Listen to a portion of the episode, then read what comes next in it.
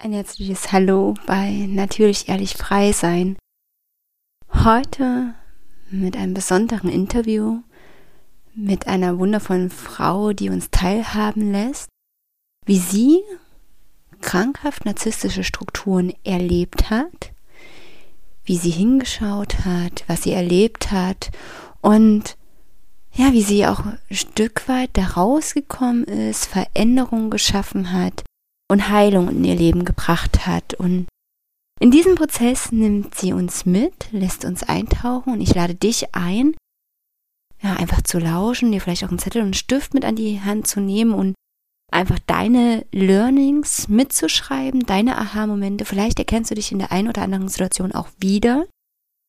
Und sei einfach neugierig auf das, was wir jetzt äh, sprechen werden das, was du erfahren wirst und ob du dich vielleicht auch selber in solchen Strukturen wiederfindest.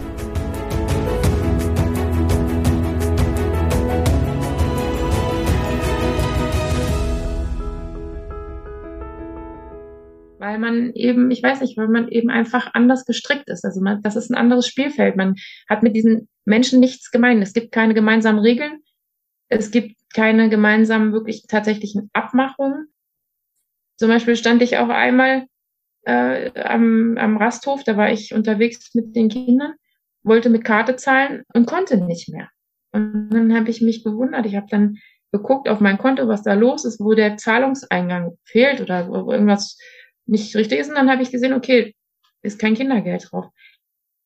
Und dann hat er, weil er damals den Kindergeldantrag gestellt hat, einfach dort bei der Kindergeldstelle gesagt, äh, und ab sofort geht das Geld auf mein Konto. Beide Kindergelder. So. Und dann bin ich wirklich zu ihm nach Hause gefahren und habe gesagt, was ist da los? Wie, warum, was, wie kann das gehen? Und dann hat er, dann hat er nur mit den Schultern gezuckt und gesagt, ja, Pech gehabt. Ich habe den Antrag gestellt, ich habe das, äh, ich kann das, also weil ich es halt kann. Läuft das jetzt so. Und ich sollte zusehen, wie ich mich finanziere. Hm. Und er hat mich halt wirklich dieser Klassiker am langen Arm verhungern lassen und wollte mich, also wollte auf keinen Fall für mich aufkommen und ähm, ja, am besten noch in der Gosse liegen sehen für alle, also so richtig mit Bestrafung. Und das Ende vom Lied sollte halt tatsächlich sein, dass die Kinder bei ihm sind. Die Kinder haben von Anfang an gesagt, sie wollen zu mir. Sie haben das an jeder Stelle, an jeder öffentlichen Stelle, wo sie gefragt wurden, also Jugendamt, Gutachterin vom Gericht, äh, äh, ihrer Anwältin, also die hatten ja auch eine Vertretung vor Gericht, Verfahrensbeistand. Ja. Äh, ja, und da haben sie überall immer gesagt, wir wollen zur Mama, wir wollen zur Mama. Auf sie wurde nicht gehört. Und ich weiß nicht genau, wo da der Fehler äh, lag. Also das kann ich bis heute noch nicht verstehen, weil sie waren ja jetzt auch nicht mini-baby klein. Zu dem Zeitpunkt, wo das auch verhandelt wurde. Also das ist ja jetzt nicht mit sechs und acht, ich glaube, da waren die schon acht und zehn so etwa, weil wir hatten ja mehrere Verfahren, wo das gerichtlich äh, auch angeguckt wurde und so weiter und so fort. Aber da wurden äh, die Kinder zwar gefragt, aber auf ihr Urteil wurde nichts gegeben, ja. Oder auf ihren Wunsch wurde nicht reagiert, ja. Ich musste mir vor Gericht mal anhören, dass meine Tochter keinen eigenen Willen hat Mhm. Und deshalb ähm, müssen wir das als Eltern oder halt dann das Gericht entscheiden. Und dann habe ich nur gesagt, wissen Sie, wer meine Tochter kennen würde, der wüsste ganz klar, dass sie einen ganz eigenen Willen hat. Mhm. Ja, und ähm, ich habe dann nur gesagt, das geht für mich nicht. Sie hat ziemlich starken Willen. Und das ist aber auch wirklich das ähm, Krasse. Da ist ja dann auch so ein Machtverhalten da. Da sind auch narzisstische Strukturen da. Ne? Da ist auch dieses Dienst nach Vorschrift da. Ja. Das ist leider nicht immer nach dem Kindeswohl ausgerichtet, sondern danach, womit haben sie einfach das wenigste zu tun. Ja. Ja, ist leider so. Und der Vergleich ist ja immer das, was denen am wenigsten Arbeit macht. Ja. Wenn absolut. die Eltern sich, dann müssen sie kein Urteil, also muss schon mal die Richterin kein Urteil schreiben. Also das habe ich jetzt auch langsam begriffen, dass dieses sich vergleichen denen einfach die wenigste Arbeit macht. Wenn ja. die Eltern dann nach Hause gehen und sagen, ja gut, wir versuchen es doch nochmal im, ja. im Guten, ja.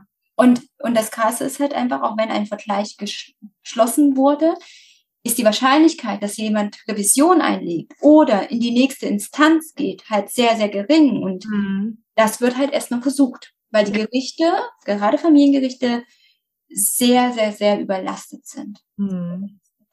Das auch. Und ich glaube auch, dass ja so Familienrichter auch ungern in solchen Fällen, wo es um Kinder geht, auch ungern Fehler machen wollen. Das kann ich mir vorstellen. Und dann natürlich lieber drauf hören oder machen, was die Eltern sagen oder dann entscheiden. Oder sie zumindest anspornen, das doch nochmal selber äh, auf ihre Kappe zu nehmen, anstatt dass sie ein Urteil sprechen, was vielleicht danach in irgendeine Katastrophe geführt hat, ja. ja. Und das, was noch der Fall ist, es gibt eine sehr, sehr, sehr starke Federrechtsbewegung in Deutschland, die auch tatsächlich gegen Jugendamtsbeamtinnen vorgeht, die gegen Richterinnen vorgeht, die gegen Anwältinnen vorgeht, wenn sie merken, dass diese gegen die Feder agieren. Und da geht es noch nicht darum, ob die Feder dann gegen das Kindeswohl agieren, sondern es geht erstmal darum, ein Vater wird vermeintlich gegen die Wand gedrückt und dann kommt diese Federrechtsbewegung und geht im Prinzip gegen die Beamtinnen und so vor. Das geht um Drohungen, Strafen und so weiter.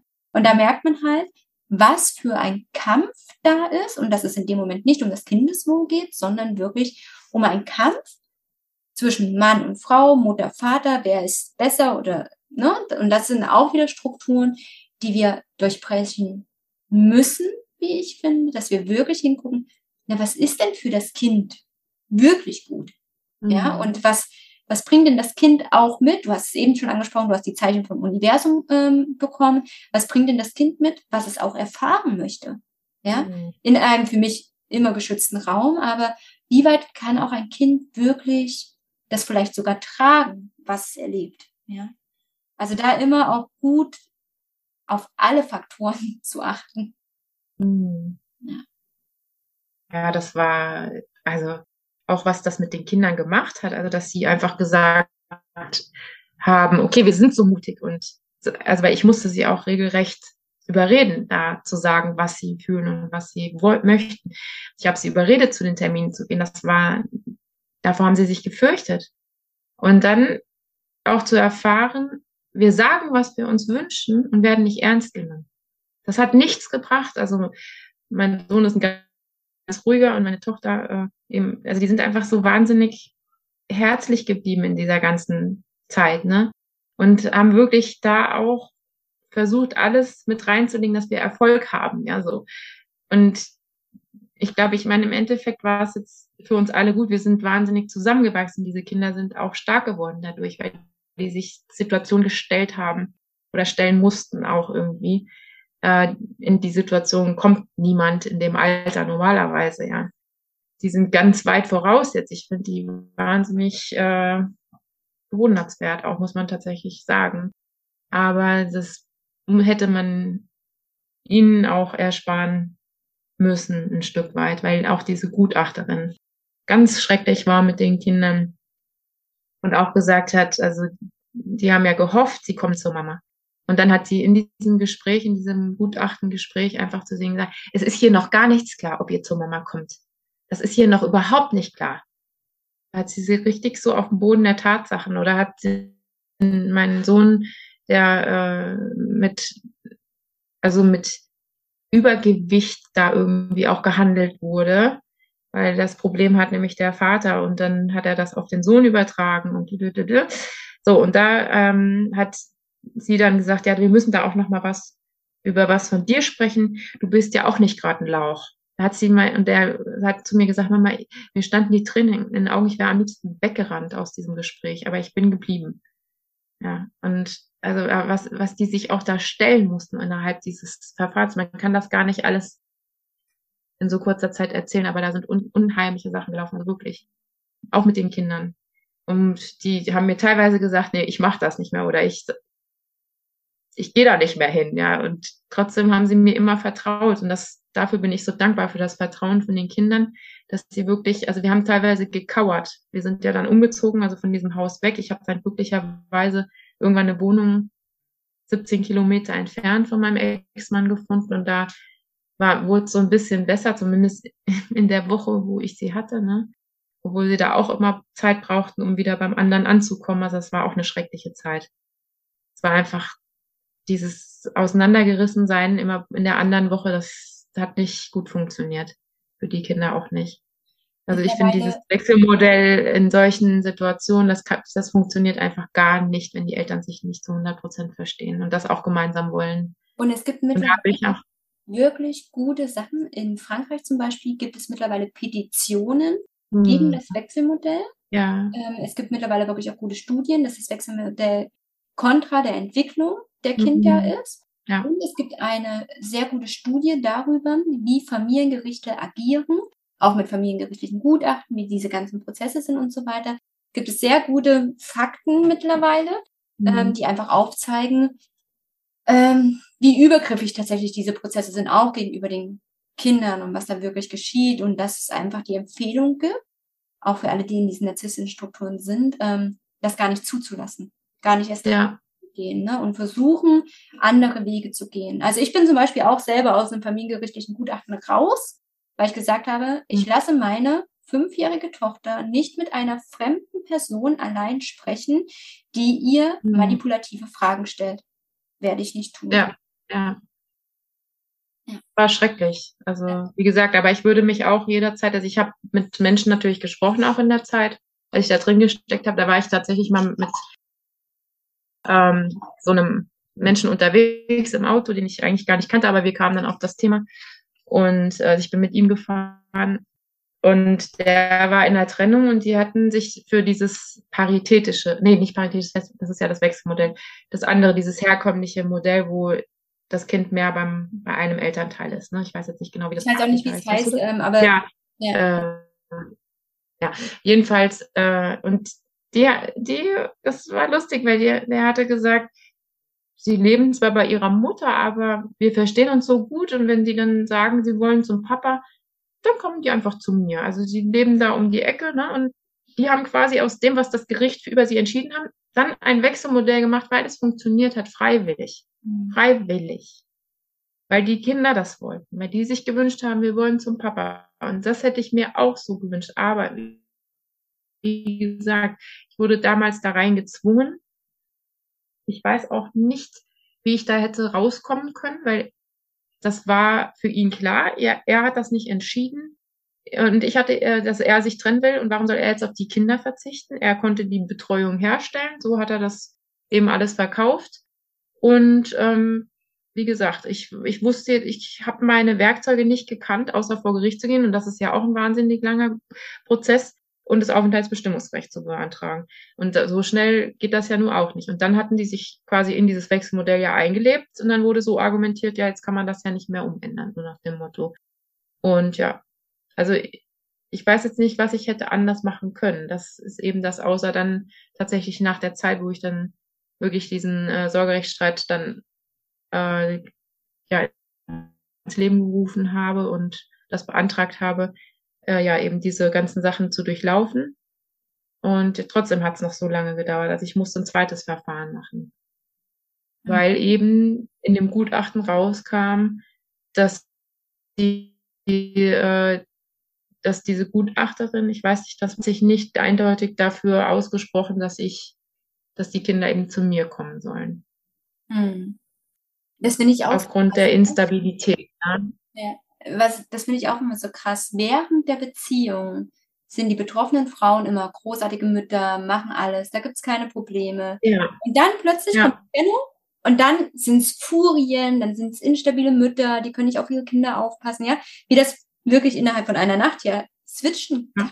wie Frauen dann dargestellt werden ähm, in diesen ganzen Verfahren. Das ist schon ziemlich krass. Magst du uns mal mitnehmen, wie es jetzt gerade bei euch ist. Ja.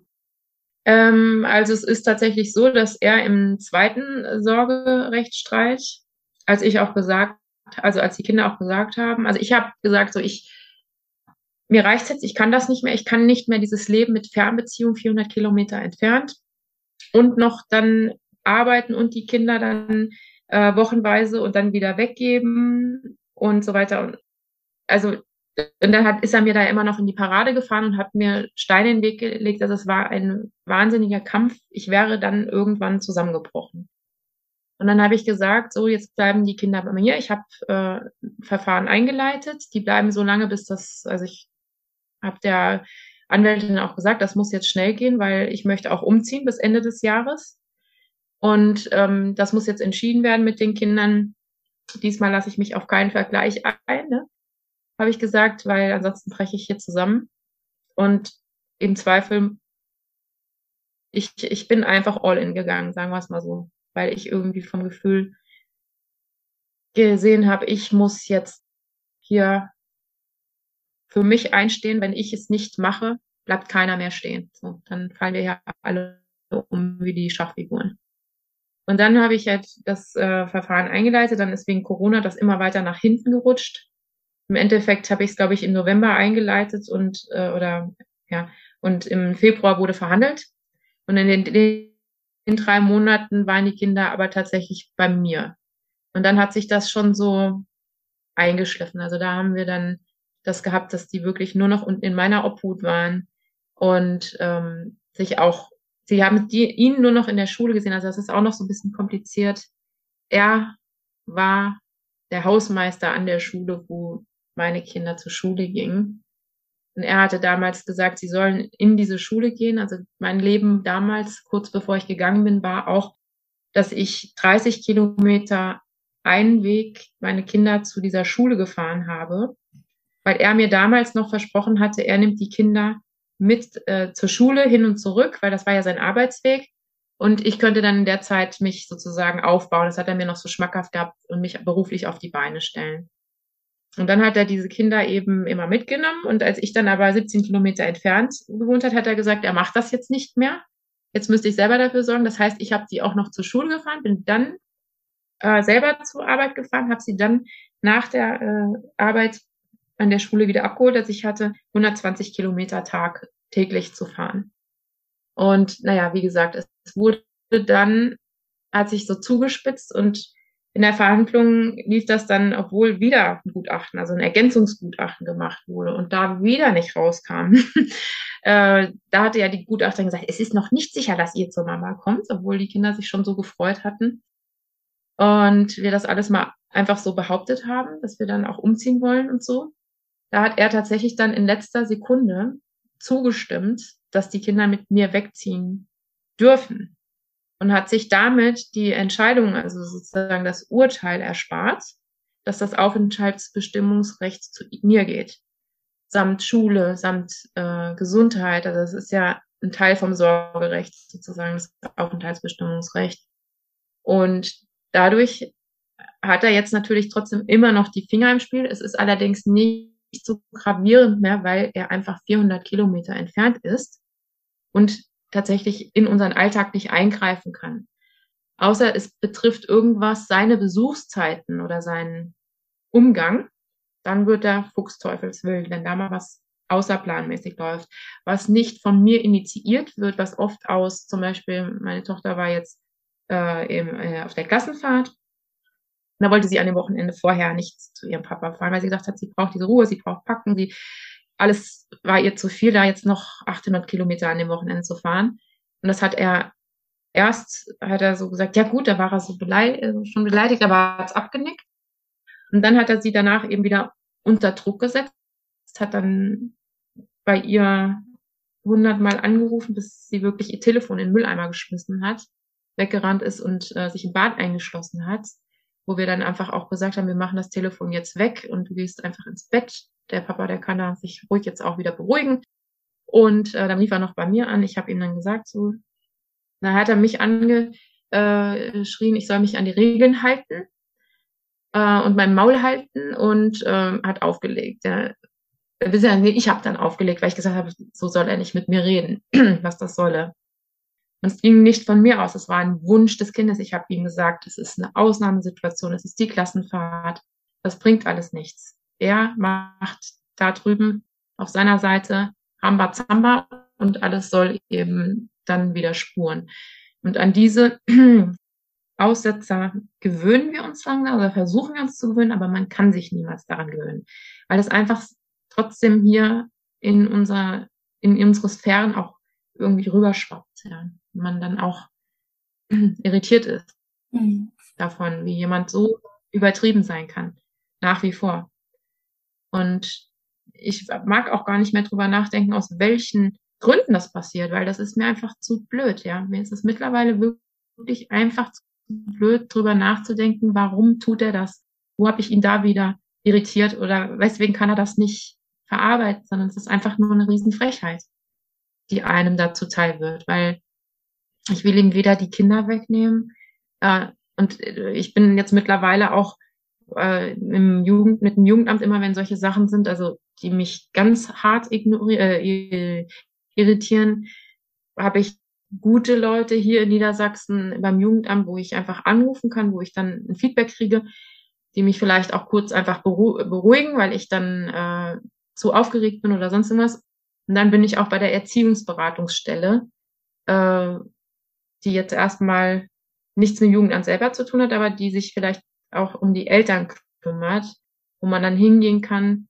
Die kann sich auch um die Kinder kümmern, die haben Psychologen, wo man einfach in eine kostenfreie Sprechstunde gehen kann und dann äh, einen Psychologen an die Seite bekommt, der diese Sachen mit einem so äh, aufhängt, ja. Und da habe ich eben jetzt auch schon mehrere Termine gehabt und habe das auch besprochen, einfach wie ich mich in solchen Situationen verhalte, weil das Jugendamt sagt einem auch, äh, ja, Elternstreit oder Streitigkeiten können wir nicht behandeln. Das muss vor Gericht gehen im Zweifel. Da zucken die auch mit den Schultern. Aber ähm, wenn das mit den Kindern mit Gefährdung ist, auf jeden Fall immer sich melden. Und äh, aber das andere ist eben diese Erziehungsberatungsstelle. Und das hat nichts damit zu tun. Das hört sich an, als bräuchte man Hilfe bei der Erziehung. Das ist aber nicht das, sondern das sind wirklich einfach Leute. Und hier finde ich sind es nette Leute. Also das habe ich die Erfahrung habe ich in da, wo wir waren, äh, nicht gemacht, dass da ganz verbindlich gearbeitet wird und auch wenn man irgendwie das Gefühl hat, ja gut, jetzt haben wir gar nichts Spektakuläres äh, besprochen, aber die sind für einen da. Und das hatte in meiner Vergangenheit dort, wo ich es einfach gebraucht hätte, wirklich zu wünschen übrig gelassen. Und ja, weiß ich nicht, wie man, da habe ich mich gar nicht gehört gefühlt. Also da habe ich, ähm, wie gesagt, die, die äh, Jugendamtsmitarbeiterin, die für uns da zuständig war in dem Prozess, die haben wir noch nicht mal getroffen. Wir hatten einen Termin bei ihr, wo Ole und Ida einmal gesagt hatten, ähm, sie wollen zu mir. Und ja, danach dann äh, hat die uns gar nicht mehr gesehen oder gesprochen. Sie hat sich dann nur auf das Gutachten verlassen, was da gesagt wurde, und hat, in, hat dann empf äh, empfohlen, dass die Kinder aus der Familie genommen werden. Und da war ich maßlos enttäuscht. Also das hat, das war kurz vor Weihnachten da äh, letztes Jahr. Da war ich aber vom Donner gerührt, weil ich gar nicht wusste, wie diese Frau darauf kommt. Also ich habe gesagt, ich hat uns doch gar nicht erlebt. Und ich habe mir auch vorstellen können, dass es bestimmt schlimmere Sachen gibt. Äh, als dass ich meine Kinder beschützen möchte vor einem wild gewordenen Mann, Ex-Mann, äh, das rechtfertigt, dass mir die Kinder weggenommen werden sollen. Und das habe ich alles nicht verstanden. Also das war für mich ein Horror. Und das ist jetzt einfach, ich komme jetzt in so eine, in ruhigeres Fahrwasser, aber es ist oft eben trotzdem noch irritierend. Mhm. Ich hole mir da aber auch äh, mittlerweile, also das durch diese gute Erfahrung mit den jetzigen Stellen hier, äh, hole ich mir da auch einfach so ein bisschen das Backup. Ne? Ja, ich glaube, das ist auch ähm, ganz, ganz, ganz wichtig, jetzt auch für alle Betroffenen, die zuhören oder lesen, ne, sich immer Unterstützung zu suchen und egal ob es im Freundeskreis ist, Familie, Beratungsstellen, ne, also wirklich so Anker, die man setzen kann, wo man jederzeit drauf zurückgreifen kann und wirklich Menschen, die dich verstehen, wenn du in so einer Situation bist, ne? Und nicht die dann Dienst nach Vorschrift machen, sondern die dir wirklich zuhören und die wirklich für die Kinder da sind, ne? Und klar, da muss man auch ein bisschen suchen. Also ähm, ich selber habe die Beratungsstellen auch immer wieder mal gewechselt, ähm, habe ein tolles ähm, Beratungsstelle in Thüringen gefunden, also in ganz anderen Stadt ähm, wirklich, wo ich mich aber jederzeit hinwenden kann und die auch ganz klar sagen, ja, sie dürfen jetzt erstmal durchatmen, sie müssen jetzt gar nichts machen, ja, also die auch wirklich zu dieser Erdung, inneren Sicherheit und Stabilität beitragen. Und das ist so wertvoll. Das habe ich gebraucht. Also das, das war so mein, dass ich irgendwie, also das hat auch mal jemand gesagt zu mir, äh, ich bin immer sofort in diesen Notstrom mhm. gegangen und bin von der kleinsten Sache in solche Existenz, aber also ich meine, es ist ja normal, aber man kommt dann in diese Existenzängste ja auch rein. So, wenn einen jemand so außer Rand und Band sitzt. Und das hat mir jetzt auch wirklich gut getan, so als Anker einfach, die, die sagen nicht viel, ne? Da passiert nichts Spektakuläres, aber das ist wirklich das, dieses Erden, sagen, okay, lassen Sie ihn einfach. Der kann doch nichts machen. Und wenn, dann muss er klagen. So. Ja, und so. Das sind ganz klare Gedanken, das sind kurze Gedanken, klare Gedanken, aber auf die kommt man nicht, weil man nur denkt, oh, was habe ich nur wieder angerichtet, dass das jetzt alles hier so ist und äh, wie kann ich das jetzt wieder, also, ne, der hat wirklich beim letzten Mal, als das so war, hat er dann geschrieben, mit diesem, mit diesem Wochenende da bei der äh, Klassenfahrt, da hat er dann geschrieben, sieh zu, dass die Kinder nächstes Wochenende hier sind, sonst Anzeige. Also er wollte mich wirklich anzeigen. Aber wegen was? Und dann sind wir natürlich, ja, weil die Kinder, weil ich den Umgang verweigere. Ja, aber wegen was? So ja. Ja, und ich habe nur überlegt, okay, wo kann der mich eigentlich anzeigen? Äh, es ist einem aber irgendwie alles auch nicht klar. Und dann habe ich das eben diesem äh, Menschen da bei der Erziehungsberatungsstelle erzählt. Und der hat dann auch gesagt, ja, mhm, hat er auch so überlegt, ne? Und hat dann auch gesagt, ja, dann lassen Sie ihn doch mal anzeigen. Also wahrscheinlich würde jeder normal Menschen, der normal denkende Mensch einfach sagen, äh, wegen was denn? Also wegen, also aus solchen Gründen? Nein, auf gar keinen Fall.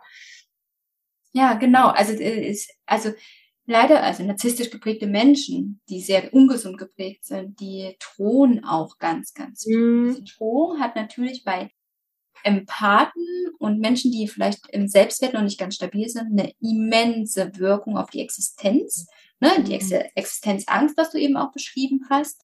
Und da ist es immer ganz wichtig, wenn man in so eine Unruhe reinverfällt oder in diesen Notstrom-Zustand, ne, immer wirklich mhm. in die eigene Stabilität zu gehen, in die Ruhe, alles erstmal wegzulegen, durchzuatmen und ja. zu erden. Und erst dann, wenn diese ja. Welle durch ist, also wirklich durch ist, dann zu agieren, ja. mit klarem Kopf weiterzugehen, ja. schön zu dokumentieren und dann, ja. dann damit weitergehen. Ne? Also ich habe das jetzt auch so als meine Methode, also dokumentieren, dass ich da beim bei der Erziehungsberatungsstelle, ich lasse, sag da alles, dann denke ich mir, okay, falls mal was ist, die haben es protokolliert so. Und dann mache ich das wirklich, wie du auch sagst, dass ich äh, ähm, erstmal gar nicht reagiere auf solche Nachrichten. Also ich lasse dann manchmal sogar einen Tag verstreichen. Und da habe ich auch schon mitbekommen, dass er sich bei meinen Kindern äh, beschwert, ja, ich krieg ja keine Antwort. Ich sage ihm immer eine Antwort. Also oft ist es auch so, wenn er behauptet, er bekommt keine Antwort, dann ist das eine Antwort, die er von mir bekommen hat, die er aber nicht hören möchte. Also er stand nicht das, was zu seinem Ziel geführt hat. Und das ist dann keine Antwort. Also da muss man auch mal überlegen, wie die eigentlich ticken, mhm. diese Menschen. Ne? Ja. Die Antwort gilt nur, wenn es das ist, was er, was ihn zu seinem Erfolg und zu seinem Willen führt. Absolut. Und wenn ich mich da ganz klar positioniere und sage, so machen wir es nicht, und ich habe mir auch angewöhnt, alles nur noch schriftlich zu machen. Und dann aber auch so drauf zu gucken, als würde ein Dritter das lesen. Also ich habe mir abgewöhnt, also das war auch nur ganz am Anfang. Dann habe ich ihn auch eine Zeit, also nach der Trennung habe ich mich noch mit ihm da bekämpft in SMS. Da wurde das macht glaube ich jeder, ne, dass er dann auf alles reagiert. Und dann wurde dann habe ich ihn eine Zeit lang komplett ignoriert und gar nicht mehr geantwortet. Das geht aber jetzt nicht, weil wir natürlich ja auch irgendwie unter Beobachtung sind, wenn wir uns jetzt nicht in diesem Umgang ähm, gut verhalten oder richtig verhalten, dann sind da natürlich auch Geldstrafen angesetzt, ne, wenn man dann irgendwie so auf jeden Fall. Und äh, ich mache das so, ich schreibe eine Nachricht so, als könnte sie ein Dritter lesen und fände dann trotzdem noch in Ordnung, was ich schreibe, aber ich positioniere mich trotzdem. Also ich sage das, was ich möchte aber in einem sachlichen, diplomatischen Ton. Ohne da irgendwelche so unterm Tisch Dritte oder sonst irgendwas, die ihn auch, also man hat ja immer Lust, sowas auch so, hm, ich habe dir das schon zehntausend Mal gesagt oder ich so, aber das mache ich nicht. Ich schreibe das sachlich, so als würde ich es an, einen, an eine öffentliche Stelle schreiben oder so. Ne? Das, das betrifft schon die Kinder, aber äh, ja. Das ist ganz, ganz wichtig bei einem Narzissten, die Emotionen, soweit es geht, irgendwie rauszunehmen. Mhm. Denn von diesen Emotionen nährt sich ein Narzisst. Ja. Ja, also wenn ein Narzisst einen anderen Menschen in eine Krise stürzt, emotional irgendwie gegen die Wand fährt, davon nährt sich ein Narzisst. Mhm. So, und deshalb ist es ganz wichtig, auch alle Nachrichten, die man irgendwie schreibt, so neutral wie es irgendwie geht, zu verfassen. Und ganz wichtig, so wenig wie möglich Informationen reinzugeben, weil ein Narzisst sämtliche Informationen, die er hat, ja. natürlich auch gegen jemanden verwenden kann. Ja. Ja, ja. Und das, ist, das kann eine lapidar, also für dich lapidare Information sein. Und die ja. nutzt der Narzisst einfach. Ne? Mhm. Ja. Lena. Tausend Beispiele gäbe es da. Ja, ja, absolut, glaube ich auch. Lena, wenn du jetzt so auf deine und eure Zeit zurückschaust, ne, die letzten Jahre, was möchtest du denn gerne anderen betroffenen Familien mitgeben? Das ist eine sehr breit gefächerte Frage, weil ich frage mich immer, wie viele unterschiedliche ähm, Werdegänge oder Situationen es auch gibt, wo Menschen so individuell einfach eigentlich Hilfe bräuchten oder Beistand oder Halt, dass ich das gar nicht so pauschalisieren kann. Also ich gucke das auch gerade so auf diesen öffentlichen Medien äh, an, wo immer so eine Pauschalhilfe und Heilung und ne, irgendwelche Methoden angeboten werden, wie man vorgehen kann. Aber also ich würde einfach mir so wünschen, dass jeder irgendjemanden findet und deswegen finde ich unterstütze ich dich auch so gerne oder auch Menschen, die sich tatsächlich so speziell einsetzen, wo man vielleicht einfach Stellen findet, wo man so ganz speziell Fragen beantwortet bekommt. Also so, aber nicht in diesem Sinne von Coaching, sondern einfach so, dass jemand da ist. Dass jemand da ist und sagt, das ist normal.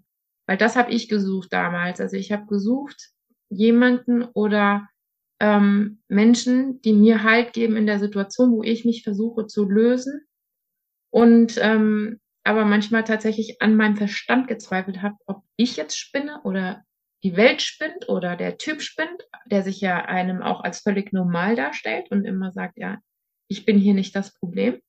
Ja, und ähm, ja, das wäre irgendwie, also raten kann ich gar nicht so richtig was. Ich würde mir wünschen, dass es ähm, dass jeder jemanden findet, der, der da an der Seite ist und einfach sagt, okay, und egal was passiert, ich bin dein Netz, was dich auffängt. Und wenn ich dir nur mit einem Ratschlag zur Seite stehe, ja, oder sage, das habe ich auch erlebt. Ja, ja, Weil, genau, das habe ich auch erlebt, dieses Anerkennen, so, du bist nicht allein damit. Ja, weil ich glaube, das ist das, was tatsächlich einem am meisten bringt, auch so eine innere Entspannung und Lösung, auch wenn man weiß, der Weg ist noch so lang. Also ich habe hm, das Einzige, was ich auch noch weiß, dass ich so wahnsinnig viel Geduld brauchte. Ich wollte manchmal, dass Prozesse schneller gehen. Also allein schon nur mal die, äh, die Gerichtsprozesse. Die haben sich so hingezogen, ja. Und dann hat mal eine, eine Freundin zu mir gesagt, ja, meine Freundin, die hat acht Jahre gebraucht. Und dann habe ich, aber da habe ich auch gemerkt, das war für mich so ein, ein Katalysator, wo ich dann dachte, okay, und ich will es unter acht Jahren schaffen. Ja, so. Und da habe ich dann auch nochmal für mich so, also ich wünsche den Leuten einfach so Mut, dass sie Dinge auch, also nicht nochmal so wieder, was man früher immer gemacht hat, so auf die lange Bahn zu schieben, ja. Sondern dass man wirklich sagt, okay, ich bin hier richtig, ich bleib bei mir. Ich meine, ich traue meinem Gefühl und ziehe das durch, weil das habe ich lange einfach auch immer wieder umstoßen lassen. Ja. Obwohl ich schon, glaube ich, sehr klar war. Mhm. Aber davon sind auch viele Menschen irritiert, also so von dieser Stringenz und Klarheit, die man dann entwickelt. Ja, und dennoch ist das oh, also das Wertvollste, was wir machen können, auf unser Gefühl zu hören. Ja. Unser Bauchgefühl täuscht uns nicht und unsere Gefühle zu missachten ist, glaube ich, das, was uns ja unseren Kompass einfach nimmt. Mhm. Wenn wir nicht auf unsere Gefühle achten. Ja. Mhm. Also das ist was, was ich jetzt auch noch weiter, also wir leben ja jetzt diese Patchwork-Familie und ähm, das war jetzt auch nicht, also diese zum Familienzusammenführung, das war auch nicht ohne, also mit diesen Störgeräuschen so außenrum, ne? Und da musste ich auch wieder auf eine ganz, in ganz verschiedenen Rollen trotzdem immer so auf mich hören und auch hartnäckig Sachen durchhalten, dass wir jetzt auch so einen kleinen Frieden wieder haben und eben das auch alles so eine Ordnung findet, ja. Bei all diesen Sachen, die einen so von außen, also in einen so einströmen, ne? Auch von jeder hat ja, weiß ja was oder dann muss auch, auch auf jedes Bedürfnis geschaut werden, so, ne? Was wird da gebraucht und auf der einen Seite hat, ist das, war das jetzt eine sehr große ähm, Herausforderung und Belastung teilweise auch. Äh, und auf der anderen Seite war, jetzt wo es geschafft ist, bin ich auch wahnsinnig äh, stark und stolz, dass das so alles geworden ist, weil man denkt manchmal, man, man, man kann das gar nicht schaffen. Man hat, aber wenn man irgendwie so weiß, wofür man es macht und wirklich das Ziel nicht aus den Augen verliert. bei mir sind es tatsächlich einfach auch diese beiden Kinder, die das einfach auch nicht verdient haben. Und dass sich da die Entspannung jetzt einstellen darf. Also wie gesagt, meine, eigentlich mussten die beiden jetzt auch aufgrund des Gerichtsbeschlusses zum Psychologen, was ich erstmal auch ähm, komisch fand, weil ich hätte das jetzt vielleicht gemacht, wenn sie sich das gewünscht hätten oder gesagt hätten, wir wollen das. Jetzt ist meine Tochter die Vorreiterin gewesen und der hat das wahnsinnig viel auch gebracht. Also sie hat eine tolle ähm, Freundin gefunden, die mit ihr spricht. Also das hat sich jetzt auch gut getroffen irgendwie. Das ist ja so, dass man jetzt gerade nicht eine wirkliche Therapie bekommt, was sie vielleicht auch gar nicht braucht, aber dass jemand da war, wo sie das auch nochmal loswerden konnte mit einer fremden Person, die einfach das wiederholt, was ich vielleicht auch ihr schon alles so auf Mama-Art gesagt habe.